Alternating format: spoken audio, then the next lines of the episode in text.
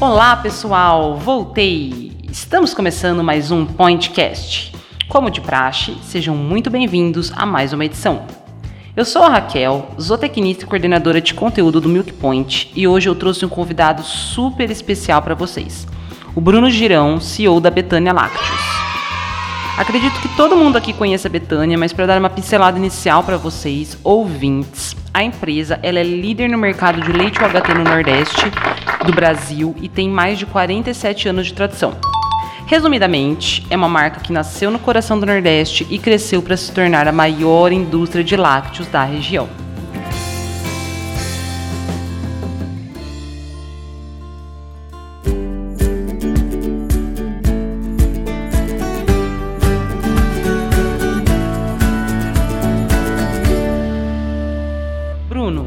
Muito obrigada pela sua participação e por topar falar conosco no dia de hoje. Oi Raquel, um prazer enorme poder conversar com os assinantes do Milk Point, né, uma plataforma de conteúdos e de informações que eu tenho o maior apreço, sou muito é, fã de vocês, né? Acho que é uma das ferramentas que a gente mais usa no nosso dia a dia aqui quando a gente quer saber notícias do setor. Estou super empolgado em poder responder os seus questionamentos e as dúvidas de que, de, que os, os leitores e, o, e, os, e, as pessoas que acessam o Wikipod possam ter em relação ao nosso negócio.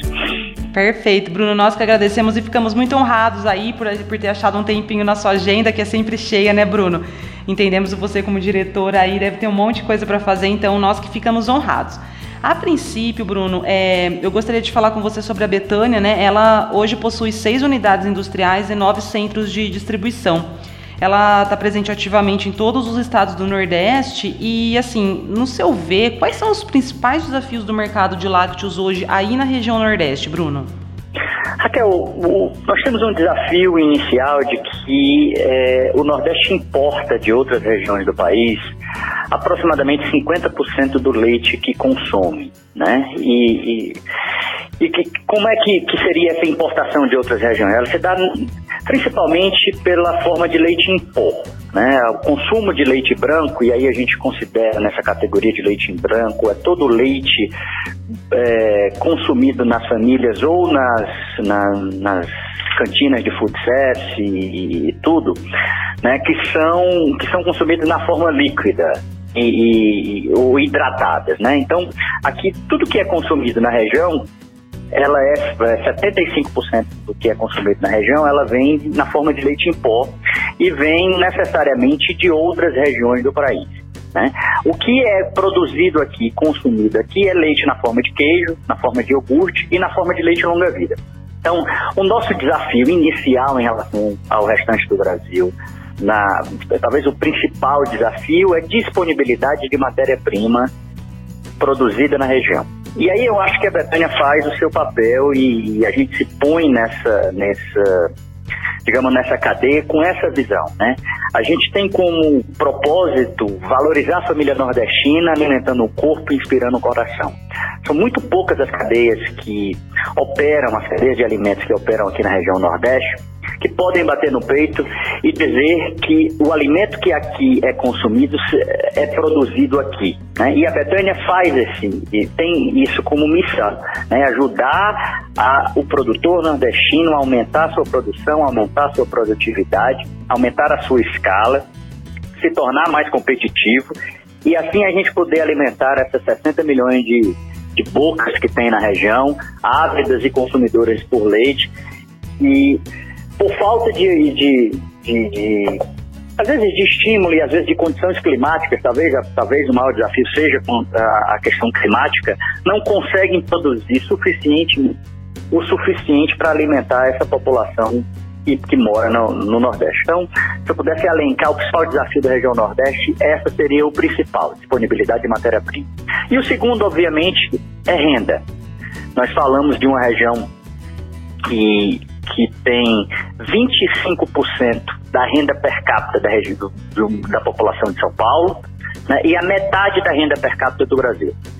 Então, inovar aqui, vender produtos de mais valor agregado, tem sempre que se levar em consideração de que nós estamos alimentando uma população que tem uma renda bem inferior à renda média do Brasil.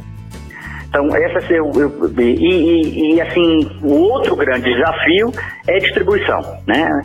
Você tem uma, população que, que vive nas capitais e a distância entre elas são bem relevantes. Né? Podemos esquecer que de Fortaleza para Recife são mil quilômetros, de Recife para Salvador são mais mil. Né? Então, os grandes bolsões estão muito distantes um do outro. Não existe, para quem não conhece bem a região, né? só lembrando, o estado da Bahia sozinho é do tamanho do, da França comum. Né? Então são, são distâncias gigantescas. Né? Daqui para Salvador, por exemplo, eu estou em Fortaleza nesse momento. Daqui para Salvador é 1.300 quilômetros de distância, com pouco consumo no meio do caminho. Então, distribuição, renda e disponibilidade de leite são, sem dúvida, os três grandes desafios de operar uma, uma, um laticínios aqui na região. Legal, Bruno. Olha, você falou várias coisas importantes. Eu acho que tem como a gente discorrer sobre vários itens que você citou. O primeiro, né, em cima do que você falou no início, o leite em pó entre os lácteos, ele ainda é o produto preferencial dos nordestinos ou hoje você já vê que o HT ele está no ringue aí disputando esse espaço, já que também, né, a, ele, tem, ele tem como vantagem a durabilidade nas prateleiras. O que, que você vem enxergando aí com relação a consumo, Bruno? O leite longa vida, eu estou nessa operação aproximadamente há 17 anos. E quando a gente recomprou esse negócio, né, que a nossa família foi antes né, um, uma família que era dona da, da, da Laticínios Betânia, que depois nós vendemos esse negócio para Parmalat em 94 e recompramos em 2002. Quando eu cheguei aqui de volta para gerir o negócio, leite longa vida representava aproximadamente 12% do consumo é, de leite da região. Hoje, longa vida representa 17%, ou seja, em 20 anos cresceu 5 pontos. Né? Tem crescido, mas tem crescido, acredito, a passos lentos. Né, a passos lentos, é, o, o, consumo de uma maneira geral cresceu e longa vida cresceu pouco a fatia dele. Então tem esse desafio de, de crescer aqui, né, é, com leite longa vida tendo disparadamente leite em pó, né, por um hábito muito grande, né, como aqui nunca teve leite suficiente, as famílias se habituaram a ter leite em pó.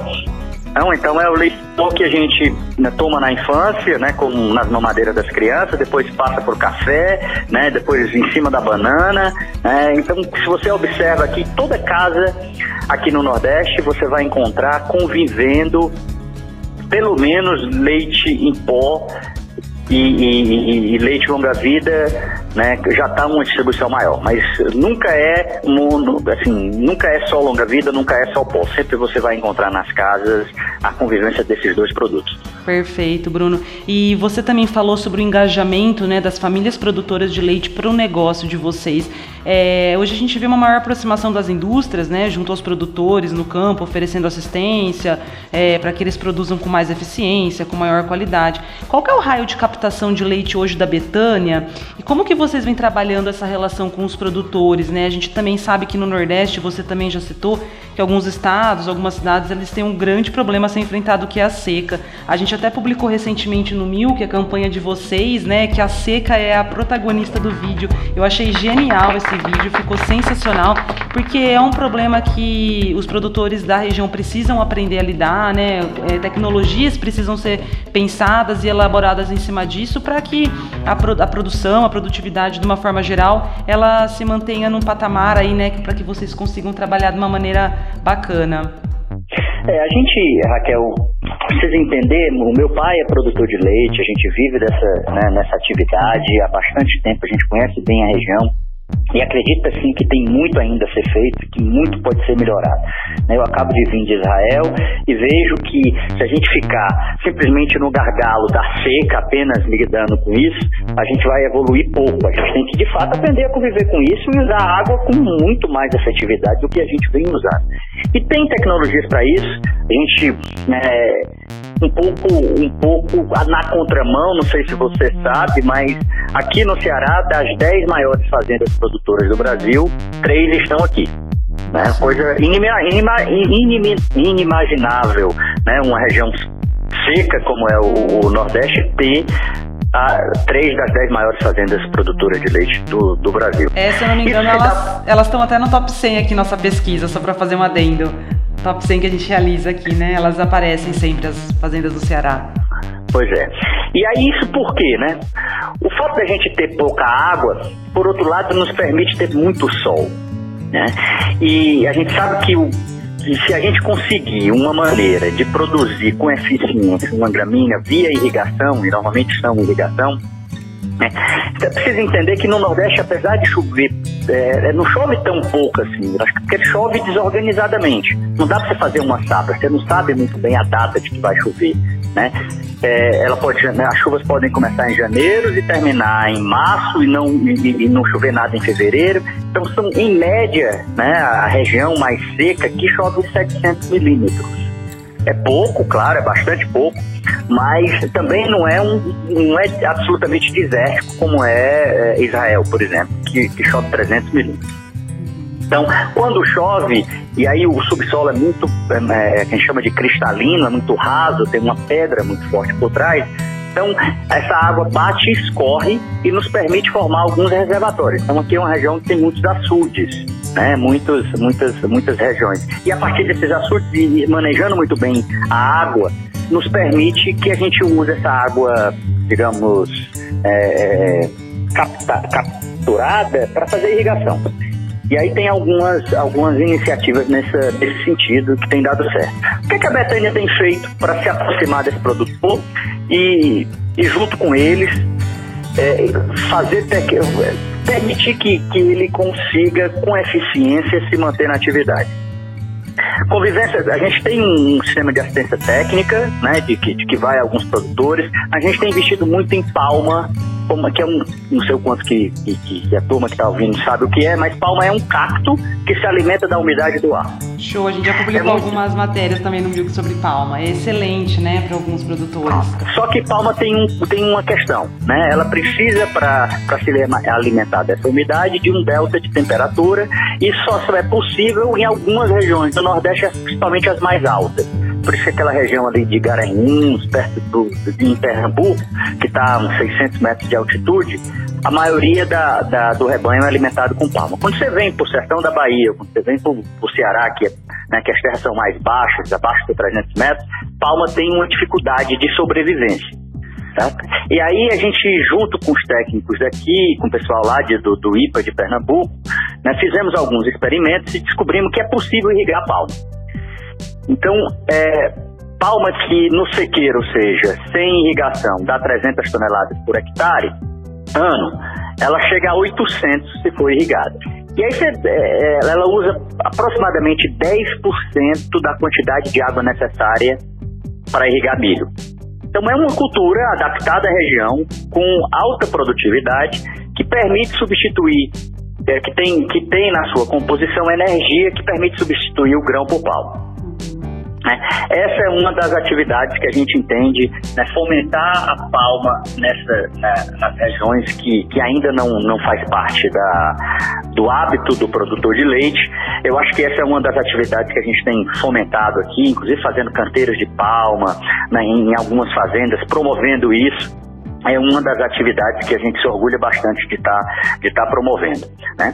A outra coisa Aqui, diferentemente também de algumas regiões, a distribuição de tanques ou de geladeiras nas fazendas é uma atividade que é muito comum que o laticínios o faça. Já não é a mesma coisa em algumas regiões do Brasil, sudeste, sul, né, já é papel do produtor. Aqui, como, como a escala é muito pequena, a gente tem, tem, tem colocado muitos tanques nas fazendas, o que permite, na primeira fase, que o cara tenha duas ordenhas, melhora a qualidade do leite, melhora o custo de transporte. Esse passo que as outras regiões do Brasil já fizeram ou já, já tem produtores que se acostumam a fazer isso. E outra coisa é um respeito muito grande que nós temos com o produtor. A gente entende muito bem as, as fases de safra entre safra e procura ter um preço de leite adequado ao momento vivido da região. Então, as nossas safras são diferentes das safras da região sudeste. Então, é, subir e descer preço de leite, quando, às vezes é, é, muito comum empresas que operam nacionalmente não ter essa sensibilidade. Às vezes porque está com uma super safra no sul, vem baixa o preço aqui no Nordeste exatamente no momento de entre safra, o que acaba desesperando aquele produtor que está né, naquele momento de entre safra com seu custo de produção lá em cima. Então, essa sensibilidade de ser local, de entender como é que funciona o produtor, né, de estar próximo dele, de ter uma forma de um sistema de pagamento adequado à necessidade dele, por exemplo, os prazos de pagamento aqui na região Nordeste são bem inferiores aos prazos de pagamento da região Sudeste. Isso é porque o, o produtor, aquilo, é, é, é assim, é, é, é praticamente a sobrevivência dele. Então, ali, aliado a tudo isso, e, e, e, esse, e assim, o fato da nossa família ser uma família produtora e também tem essa acessibilidade, né, a gente tem conseguido avançar na nossa captação de leite. Legal, Bruno. É, é interessante de vocês serem produtores, acho que é essa empatia, né, de estar no campo e entender as mesmas dificuldades das pessoas que fornecem a matéria-prima para vocês. Eu acho isso fundamental. Algo que você comentou também que me chamou a atenção é o uso da palma forrageira, né? É, é, é aí que a gente nota a importância das pesquisas, né, para o agronegócio de uma forma geral. Então, é, você falou algo sobre temperatura, né, sobre água, se eu não me engano, e isso é muito importante. A, pesquisa, você vê que as tecnologias vêm se desenvolvendo desenvolvendo aí para o produtor e isso é importante para todas as regiões, né? Já que cada uma tem a sua particularidade. Então, sensacional. A gente realmente vê que as indústrias, que nem eu falei anteriormente, vêm se preocupando aí, né? Em trabalhar mais perto do produtor, né? E ter uma, uma sintonia, né? Nesse serviço. É, tem que ter muito essa visão de cadeia, porque não existe laticínios fortes sem produtor forte. A gente sabe disso. É, e é de mãos atadas na construção né, desse Nordeste mais rico é o que a gente tem, tem buscado fazer, né?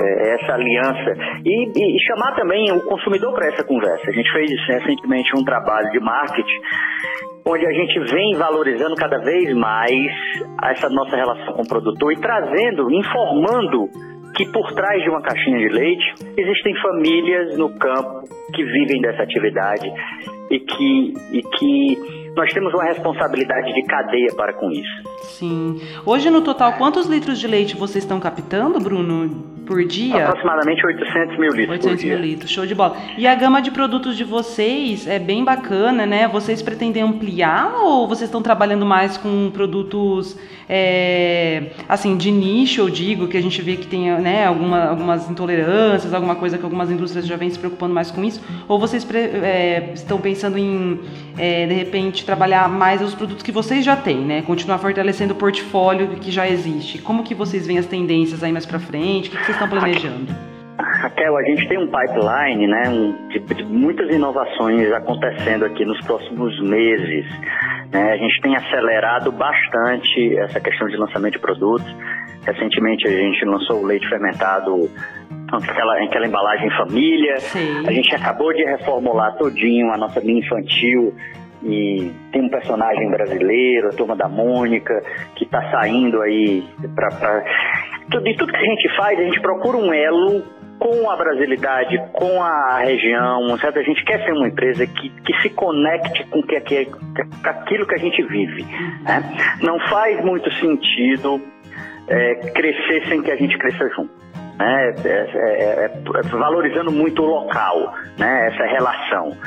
E temos aí uma série de produtos na linha de iogurte, que vão, né, produtos inclusive que não são lançados no Brasil ainda. A gente tem, tem assim, um pipe realmente muito grande de, de inovações de embalagens que vão vir. A gente está bem animado com o que a gente né, está construindo aqui. Algumas coisas que eu não posso dizer porque eu não quero atiçar a concorrência, mas a gente está bem animado com, com o que a gente vai lançar agora nesses próximos meses. Que legal, Bruno. E no ano passado também acho que vale a pena citar que a Betânia anunciou que um fundo de investimento americano, né, o Arlon Latin America, comprou 20% de participação na CBL Alimentos, que é dona da marca Betânia. Como que vocês se prepararam, Bruno, para receber esse investimento? E antes que você né, conte para a gente sobre isso, eu gostaria só de destacar, pessoal, que esse será o tema da palestra do Bruno, né, no Daily Vision 2018 que ocorrerá agora nos dias 28 e 29 de novembro em Campinas, na Expo Dom Pedro. No final do podcast eu falo mais um pouquinho sobre o evento. Raquel, é, a razão principal por que a gente buscou o, um fundo de investimento, a gente tem um sócio na operação que já estava com 70 anos e queria naquele momento vender a sua participação para a nossa família majoritária.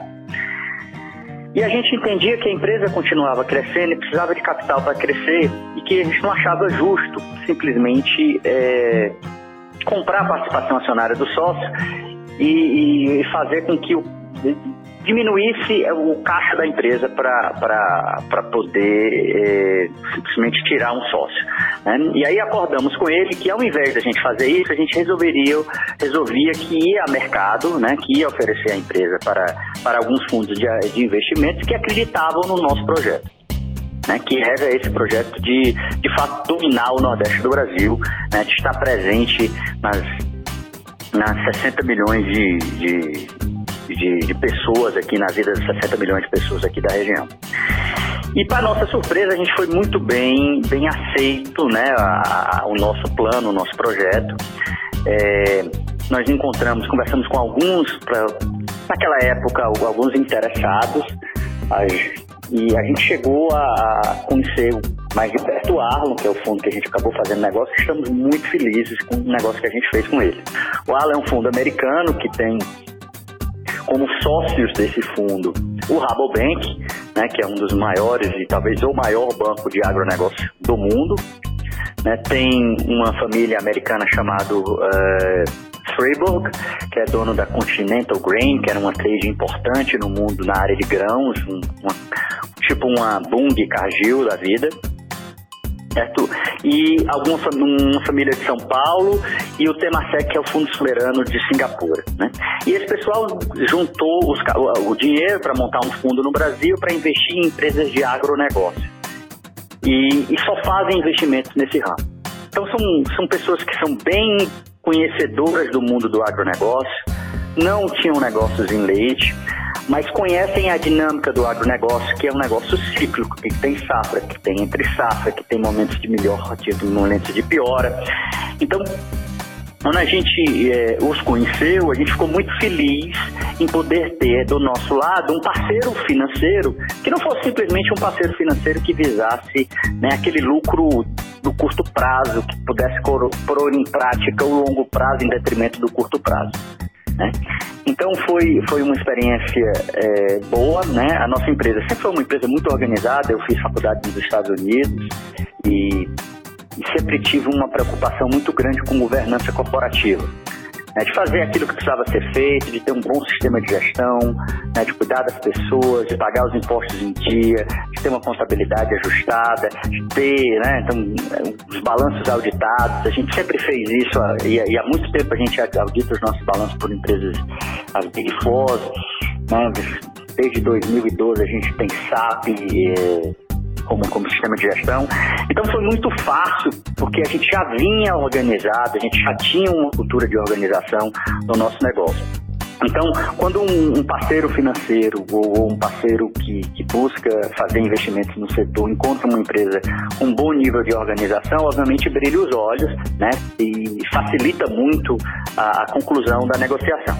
Legal, Bruno, show de bola. É legal que vocês conversam, né? Assim, com esse fundo de investimento, conversa no sentido que nem a gente falou, da importância da sintonia, né? Como você disse, acaba brilhando os olhos pelo fato de vocês já já, já, já, já, já trabalharem, desculpa, com, com a organização, né, aí dentro, então isso com certeza contribuiu. E como eu citei anteriormente, pessoal, é, é, ouvintes, né, vale a pena vocês conferirem a programação do Daily Vision, que tem, é um evento que tem foco em liderança, visão, inovação é, para o setor lácteo das Américas. O Bruno ele estará né, lá, nós também tá, estaremos com a nossa equipe. E é um evento organizado aqui pela AgriPoint em parceria com a Zenit Global. A gente se vê lá então, Bruno, também.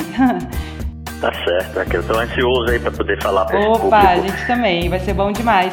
Bruno, eu agradeço muito então a sua participação e de todos os nossos ouvintes que fielmente nos escutaram até aqui, né? Agradecer aí toda a sua rica história, né? Obrigada por compartilhar conosco. É, obrigado pelos elogios ao Milk Point. Nós também somos um, um grande parceiro aí de vocês. E muito obrigada mesmo pela sua disponibilidade. Né, eu que agradeço a oportunidade de poder falar com esse seleto grupo, com produtores do Brasil inteiro e esperamos ver essa turma lá no Dairy Vision a gente conhecer pessoalmente. Perfeito, Obrigado, Bruno. Obrigado, um abraço, viu? Até mais. Tchau, tchau.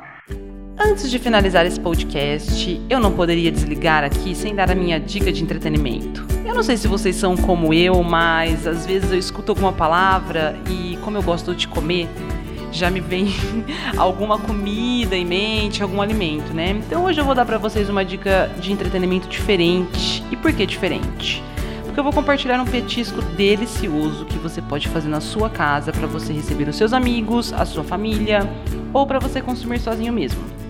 Eu acho que na conversa com o Bruno sobre o Nordeste me remeteu a ingredientes como tapioca, queijo coalho, que é muito comum em Pernambuco, e eu lembrei do que? Dadinho de tapioca.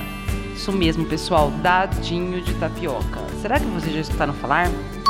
Bom, é uma receita genuinamente nacional e tem tudo para alcançar o patamar de onde hoje se encontra a coxinha. Olha a responsabilidade do dadinho de tapioca.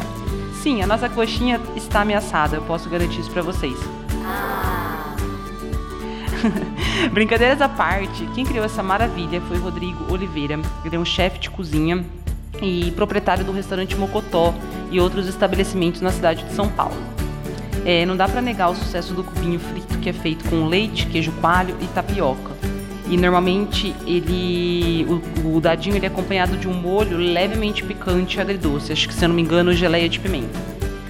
Como a gente ama lácteos, claro que a sugestão de receita precisaria tê-los no topo dos ingredientes, estou falando sobre esse dadinho. Então, se você quiser procurar nos bares da sua cidade essa gostosura, vocês podem procurar de olhos fechados, porque é muito bom. E se o bar que você foi ainda não trabalha com essa opção, sugira ao chefe de cozinha desse bar, porque vale a pena, ele vai ganhar clientes. E digo mais, se em nenhum lugar da sua cidade você encontrar o dadinho de tapioca, faça na sua casa. Não é difícil e com certeza você vai alegrar, alegrar a sua família toda, as festinhas do seu filho, a festinha do seu marido, enfim. É só procurar uma receitinha na internet, tá bom, pessoal? Finalizando agora mesmo, se vocês tiverem alguma dúvida, crítica ou sugestão, pode, eh, podem enviar um e-mail para pointcast.agripoint.com.br e até logo, até o próximo podcast. Tchau!